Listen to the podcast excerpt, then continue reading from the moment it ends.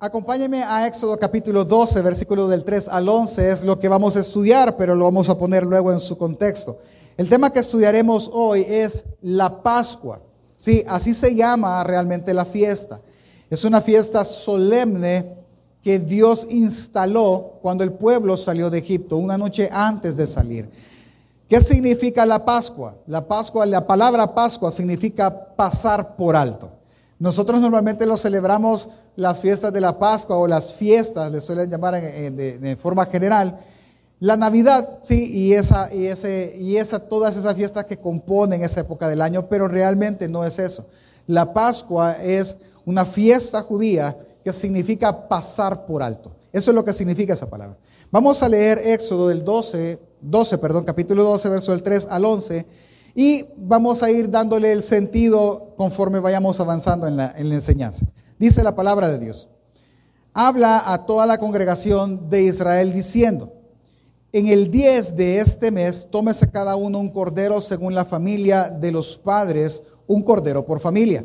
Mas si la familia fuere tan pequeña como tan pequeña que no baste para comer el cordero, entonces él y su vecino inmediato a su casa tomarán uno según el número de las personas conforme al comer de cada hombre. Haréis la cuenta con, sobre el cordero. El animal será sin defecto, macho de un año, y lo tomaréis de las ovejas o de las cabras, y lo guardaréis hasta el día 14 de este mes. Y lo inmolará toda la congregación del pueblo de Israel entre las dos tardes y tomarán la sangre y la pondrán en los postes y en el dintel de la casa en la que lo han de comer. Y aquella noche comerán la carne asada al fuego y panes sin levadura con hierbas amargas lo comerán. Ninguna cosa comeréis de él cruda, ni cocida en agua, sino asada al fuego, su cabeza con sus pies y sus entrañas. Ninguna cosa dejaréis de él hasta la mañana, y lo que quedare hasta la mañana lo quemaréis en el fuego y lo comeréis así ceñidos vuestros lomos, vuestro calzado en vuestros pies y vuestro bordón en vuestra mano, y lo comeréis apresuradamente, es la Pascua de Jehová. Antes de estudiar en sí el texto, nosotros vamos a tener que ver por qué fue dicho y en qué momento fue dicho. La Pascua fue la última de las diez plagas que Dios envió a Egipto. Eso lo tenemos que tener en mente. Ahora bien, Toda esta historia es una sola. Desde el capítulo 1 hasta el capítulo 13, más o menos por el 14, es una sola historia. No vamos a estudiarla toda, pero se la voy a contar y usted ya la conoce. Por ejemplo, empecemos. En el capítulo 1, versículo 13 y 14, si usted me desea acompañar o leerlo en la pantalla, es donde empieza la narrativa. La narrativa empieza diciendo que José ha muerto. ¿Quién es este José? José este es el hijo de Jacob que hizo que toda su familia entrara a Egipto para ser guardado de aquellos siete años de vacas flacas.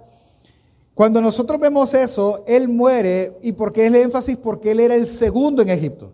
Muere él y muere el faraón que conoce a José.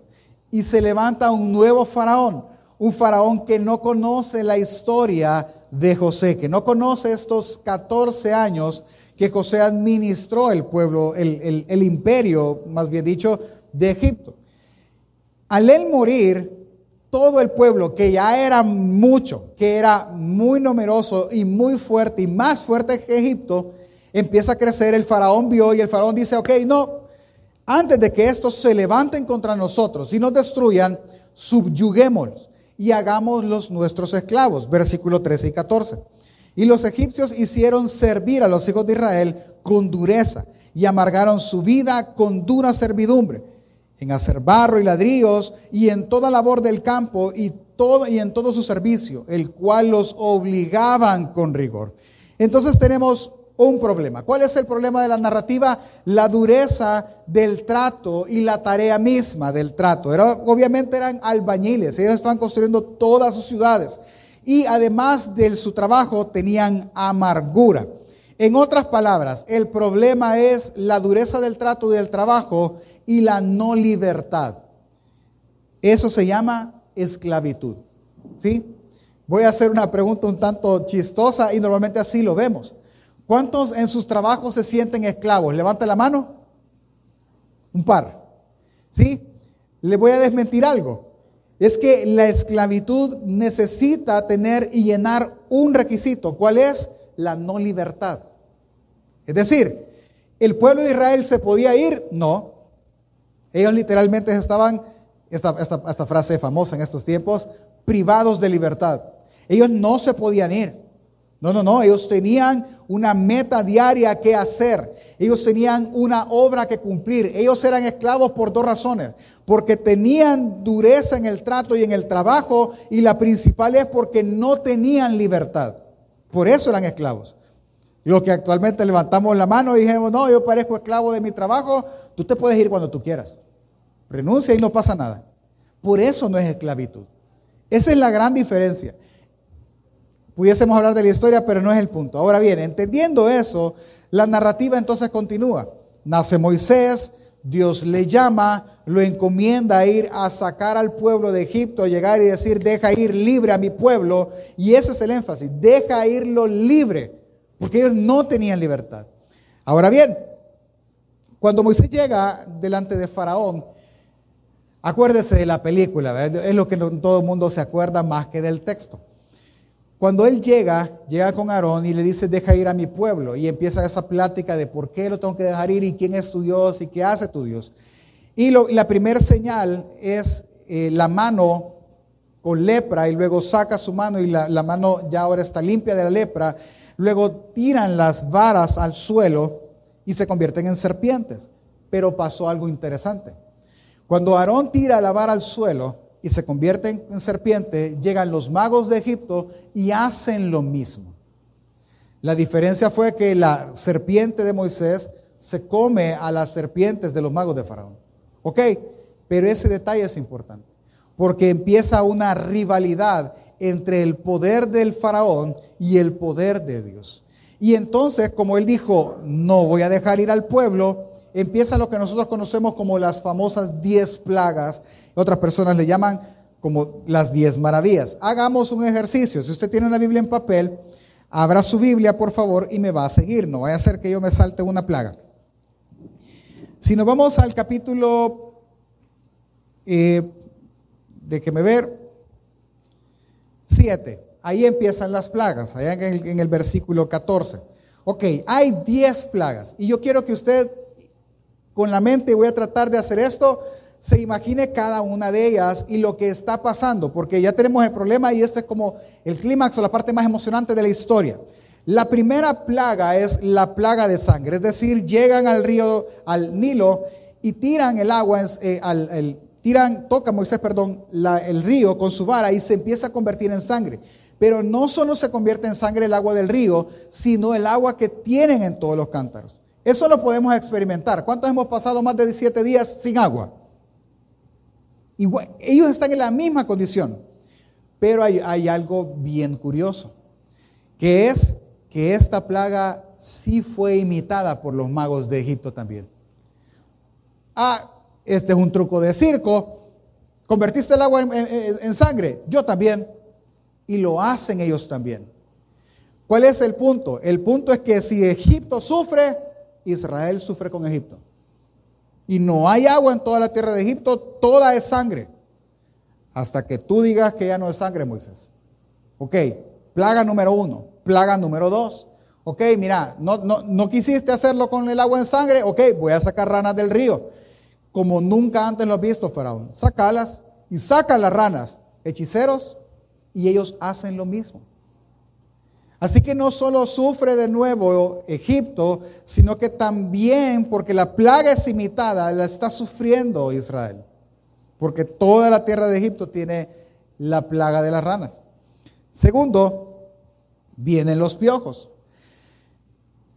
Viene y Moisés dice, ok, hoy te voy a mandar piojos. Y manda piojos. A partir de la plaga número 3, que es esta, hacia adelante, ni una sola es podía, se vuelve la, puede, perdón, imitar los hechiceros. Ni una sola. Manda las plagas, no la pueden, manda los piojos, perdón, no la imitan. Manda las moscas y no la pueden imitar. Manda, manda una plaga sobre el ganado y no la pueden imitar. Manda la úlcera y no la imitan. Y aquí empieza, a partir de la plaga número 3 a las 6, empieza un punto y empieza Dios a diferenciar y empieza a decir eh, puntualmente, la plaga solo es para Egipto y a Israel no le va a pasar nada. Y fue, fue justamente así, no le pasó nada. No habían piojos en, en, Gosén, que es donde Israel vivía, no habían moscas, su ganado no enfermó, no le salieron úlceras a ellos, no hubo nada. Y llega Moisés de nuevo y le dice, ¿va a dejar irlo? No, no lo voy a dejar ir. Entiende que no, vaya, ok. Y en la plaga séptima, que es el granizo, pasa algo bien curioso. Es que en esta sí hubo una advertencia. Moisés viene y le dice a Faraón, Faraón, mañana a esta hora va a caer granizo y todo lo que no esté cubierto por una casa va a morir, hombre o animal. Así que si tú quieres, puedes guardar tus animales porque el granizo va a caer. No, le dijo, no. Pero dice la Biblia que hubieron egipcios que sí temían a Dios y ellos sí guardaron sus animales. Lo que yo quiero que usted vea es que ahora ya hay una advertencia ya hay una forma de salir libre. El granizo solo caería en Egipto, no caería en la tierra de Gosén donde Israel habitaba. Llega el granizo y entonces muere hombre y muere animal que no estuviera preparado para eso. Y en Israel no pasó nada. Viene y manda la langosta y le dice específicamente, lo que el agua en sangre no mató, lo que las ranas no mataron, lo que los piojos, la mosca, el ganado, las úlceras y el granizo no destruyóles, lo va a destruir la langosta. ¿Me vas a dejar ir? No, no te voy a dejar ir. Y manda la langosta solo a los sembradíos de la tierra de Egipto. E Israel no sufre esto. Cuando eso termina, él le dice, ok, váyanse solo los hombres. No le dice, es que nos vamos a ir todos. Nuestros animales, tus animales, los que tú tienes todavía se van a ir con nosotros, nuestros hijos, nuestras mujeres, todos nos vamos a ir. Ah, pues no le di. La plaga número 8 eran tinieblas. Vea lo impresionante. ¿Cómo fue esto? Obviamente fue un milagro y Dios en esto estaba cumpliendo dos propósitos que ya se lo voy a, se lo voy a hacer ver. Viene y le manda a la plaga de las tinieblas pero hubieron tinieblas solo en la tierra de Egipto y no en la tierra donde habitaba Israel. Es que yo veo dos cosas. Una es que en medio de las nueve plagas anteriores, Israel fue guardado. A pesar de que sufrió las primeras, porque los magos de Egipto las pudieron replicar, Israel fue guardado, fue preservado en la palabra. ¿Sí? Y lo segundo que yo veo es que Dios está demostrando quién realmente es Él. No solo a Faraón, no solo a Israel, sino a todo el mundo conocido, porque Él está destruyendo sin usar una sola espada a la nación más fuerte en el mundo conocido a, a esa época. Es que, es que Dios está mostrándose Él. Él no simplemente está salvando, Él está salvando y mostrando su gloria al salvar, porque solo Él puede salvar así. Y viene la décima plaga, la plaga de la muerte de los primogénitos. Pero aquí hay algo muy curioso. ¿Cuál es? Es que esta plaga afectaría a todos. Y la advertencia es para todos, tanto para egipcios como para judíos. Capítulo 11, acompáñeme por favor y ahora estudiemos el texto, versículo del 4 al 6. Toda la tierra de Egipto está destruida totalmente, Israel ha sido preservado y Dios habla a Moisés para hablar a los hijos de Israel. Y les dice a los hijos de Israel, dijo pues Moisés, Jehová ha dicho así, a la medianoche yo saldré por en medio de Egipto y morirá todo primogénito en tierra de Egipto, desde el primogénito de Faraón hasta el que se, que, se siente en su trono, hasta el primogénito de las siervas que está, que está tras el molino y todo primogénito de las bestias. Y habrá gran clamor por toda la tierra de Egipto, cual nunca hubo ni jamás habrá. ¿Cuál es la plaga? Gente morirá. Mínimo una persona por casa, mínimo una persona por casa. ¿Por qué digo mínimo? Por ejemplo, ¿cuántos son los hijos mayores o los primogénitos en sus casas? Levanten la mano. Luto, luto, en todas las casas. ¿sí? En todas las casas hay, muerte. Y en mi casa moriría Santiago. ¿Sí? Porque es el único primogénito en mi casa. Y todo, yo soy el segundo hermano, mi esposa es la segunda hermana. Eh, pues obviamente Nicolás y Lucas no, ni la perra fue la última en nacer. Así que solo Santiago. Pero hay casas donde el esposo es primogénito, donde la mamá es la primogénita, donde el primer hijo debe morir y si hay animales debe morir. es una plaga terrible. No va a haber ni una sola casa que no esté de luto. Por lo tanto, habría luto en toda la tierra y clamor en toda la tierra de Egipto. Ahora bien, hay una forma de escapar. Voy a volver a leer. Versículo 4. Dijo pues Moisés, Jehová ha dicho así. ¿Quién ha dicho así? Jehová. A la medianoche saldré por en medio de Egipto. ¿Quién va a salir familia? Sígame por favor. ¿Quién va a salir? Jehová. ¿Sí? ¿A qué hora va a salir? A la medianoche. ¿Qué va a ir a hacer? ¿Qué va a ir a hacer Dios a la medianoche? A matar primogénitos. ¿Lo ve? Otra vez. ¿Quién habló? Dios, Jehová habló. ¿A qué hora va a salir Jehová? A la ¿Y qué va a ir a hacer? A matar primogénitos.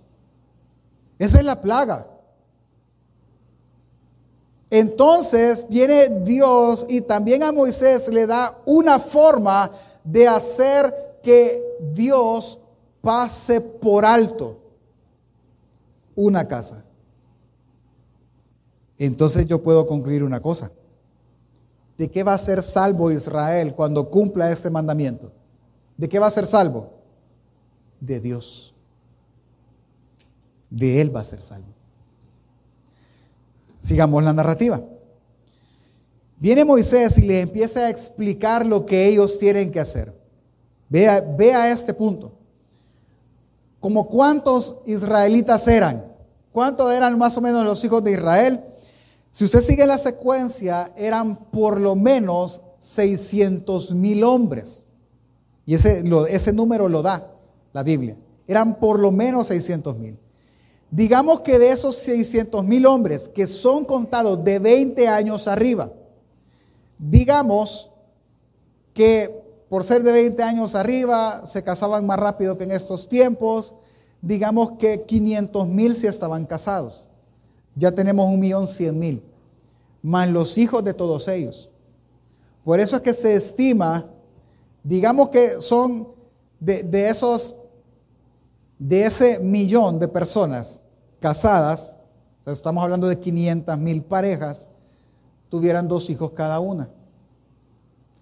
Por eso es que se estima que la población era de más de dos millones de personas. Grande.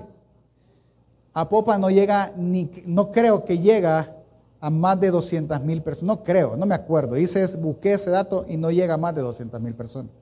Va, ¿por qué le doy ese número? Porque ahora viene Moisés y dice, ok señores, vean lo que tienen que hacer para que el ángel de la muerte pase por alto su casa. Van a ir a agarrar un cordero de un año sin defecto Midan ustedes, ¿se lo pueden comer solo su familia?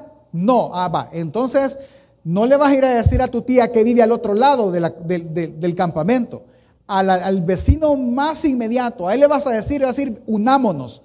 ¿Cuántos son en tu casa? Ah, somos tantos. Va, este cordero de un año sin defecto, cholotón, nos alcanza para todos. Así que, ¿dónde lo vamos a hacer? ¿En tu casa o en mi casa? Aquí en tu casa. Va, genial, aquí lo vamos a matar. Y las dos familias. Lo van a guardar el día 1 y lo van a dejar libre el día 14 y el día 14, entre el 14 y el 15, lo van a inmolar, lo van a matar. Esa información la tenía que saber todo el pueblo de Israel. Todo el pueblo. ¿Cuándo iba a pasar Dios a la medianoche? En un día de esos, hermanos. Así que, señores, corran, vuelen y a dos millones de personas vayan y díganles lo que va a pasar. Así que se puede pasar el mensaje del Evangelio también así de rápido. Se puede. Y haciendo un paréntesis, ¿y por qué, pastor, el mensaje del Evangelio no corre? Porque usted no habla. Usted sí puede hablar de lo que pasa en las noticias. Sí puede hablar de la mala política quizás. Sí puede hablar de los chambres que usted quiera. Si un día, un día, se tomara en serio su papel de cristiano y proclamara el Evangelio, un día nada más, en un día pudiésemos llenar el Evangelio de, a popa con el Evangelio. Por lo menos sus colonias. Otro día vamos a hablar de eso. Cierra el paréntesis.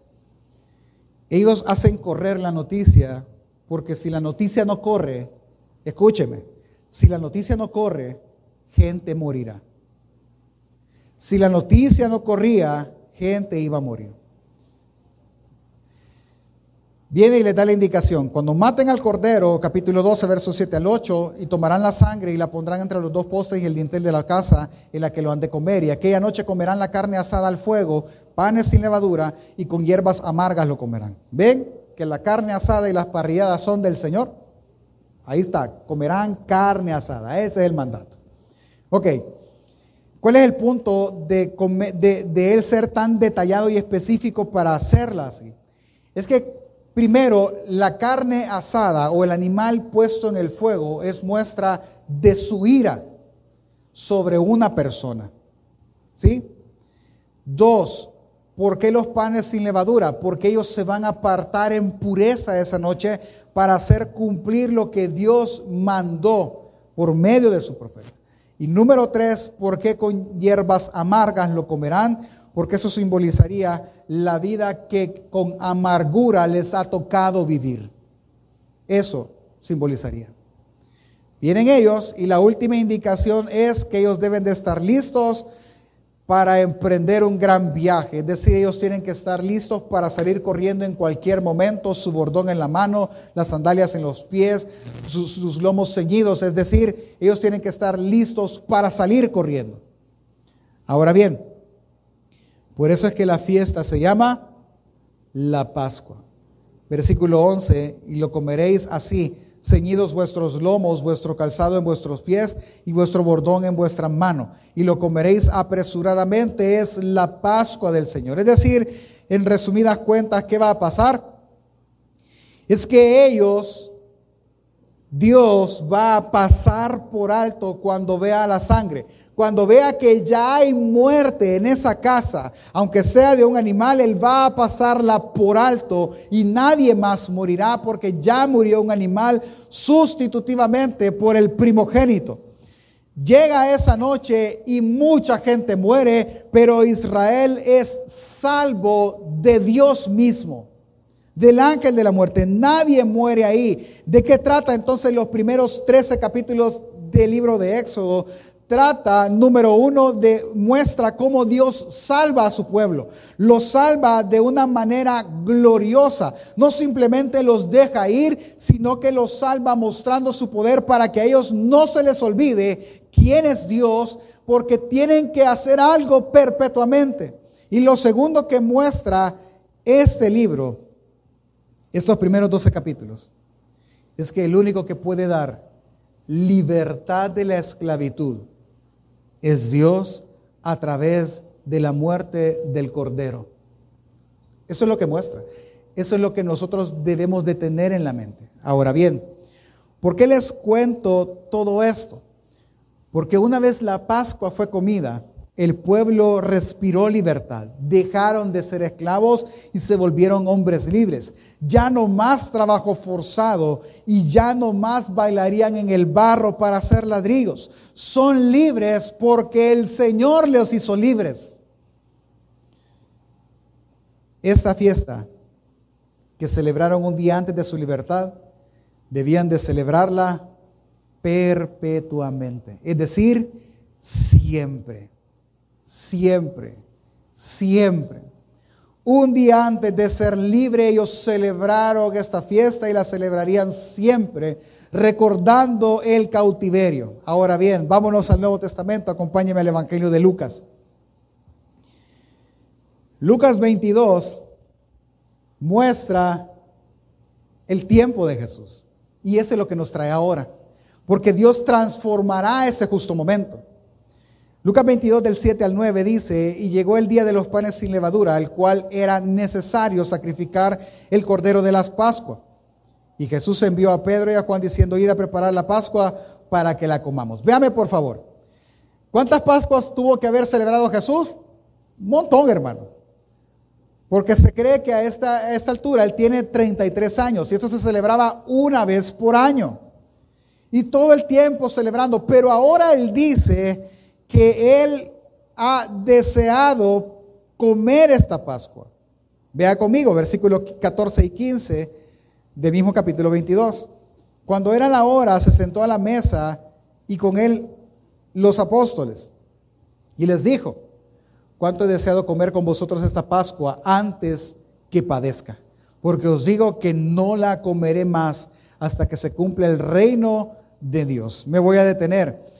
¿Qué es lo que están celebrando ellos? Ah, ellos tienen en su mente, los doce discípulos, tienen en su mente el día en que el ángel del Señor pasó por alto la casa de los hijos de Israel y nadie había muerto. Eso tenían en su mente. Eso tenían, eso iban a celebrar un año más, pero ahora el Señor les dice, me alegro que esta sea la última vez que yo voy a conmemorar esta cena, porque ya no la comeré más hasta que se cumpla el reino de Dios. ¿Qué está haciendo Jesús? ¿Por, qué lo está haciendo así? Ahora, voy a seguir leyendo, dice, porque os digo que no la comeré más hasta que se cumpla el reino de Dios. Versículo 17 al 19. Y habiendo tomado la copa, dio gracias y dijo, tomad esto y repartidlo entre vosotros. Porque os digo que no beberé más el fruto de la vida hasta que el reino de Dios venga. Vea lo que él hace ahora. Y tomó el pan y dio gracias y lo partió y les dijo, escuche lo que va a decir. Esto es mi cuerpo que por vosotros es dado. Haced esto en memoria de mí. Vea lo que pasa y cuál fue la transformación en esto. Ellos tienen el pan, tienen la copa. ¿Qué tienen enfrente de ellos? Le voy a acordar que tienen enfrente de ellos. Tienen a un cordero asado. Rico va. Carne de cordero. Tienen panes sin levadura. Y tienen hierbas amargas están listos para un gran viaje. Ese es el ritual. Y cada vez que ellos se coman el cordero y prueben las hierbas amargas, la plática en la mesa tiene que ser, ¿por qué hacemos esto? Porque la esclavitud de nuestros padres fue amarga como esta hierba. Pero este cordero murió, la sangre se puso en la puerta y el ángel del Señor pasó por alto la casa. Esa es la plática en la mesa. Pero esta vez la plática no es esa. Esta vez la plática es, señores, olvídense de Egipto. Esta vez, desde este día y hasta que la volvamos a comer juntos, lo harán en memoria mía. ¿Cuál es la pregunta que debemos de hacer ahora? ¿Por qué en memoria de Él? ¿Por qué? O sea, ¿Qué quiere Jesús? Que nos acordemos de Él. Y Él termina diciendo, versículo 20, de igual manera, después hubo cenado, tomó la copa diciendo, esta copa es el nuevo pacto en mi sangre, que por vosotros se derrama. Ellos no entendían lo que estaba pasando. Pero me voy a saltar toda esa parte, pero nosotros sí, hermano. Nosotros sí entendemos. Cada vez que nosotros practicamos esto que usted ve puesto, tú lo puedes ver como una rutina. Tú lo puedes ver como un acto religioso que mes a mes se practica. ¿Sabe que esto en la iglesia primitiva se practicaba cada vez que se reunían? No era una simple noche, no era una simple cena. Esto es simbólico, esto es una cena. Yo siempre he tenido el deseo de hacerlo realmente una cena y de comer literalmente. Unos trozos de tomahawk asados, hierbas amargas, panes sin levadura, y hacerlo en memoria de Él. Es que de eso se trata. Tú lo ves aquí ahora como puesto como una galleta y, jugo de uva. No le vamos a dar licor porque, ¿verdad? No vaya a ser si vamos de piedra de tropiezo a alguien. Y tú lo ves tan simple probablemente. Pero esto hizo la diferencia. Esto lo hacemos en memoria de Él. Y cuando lo leemos, cuando yo digo, háganlo siempre en memoria de mí, que les digo, coman del pan.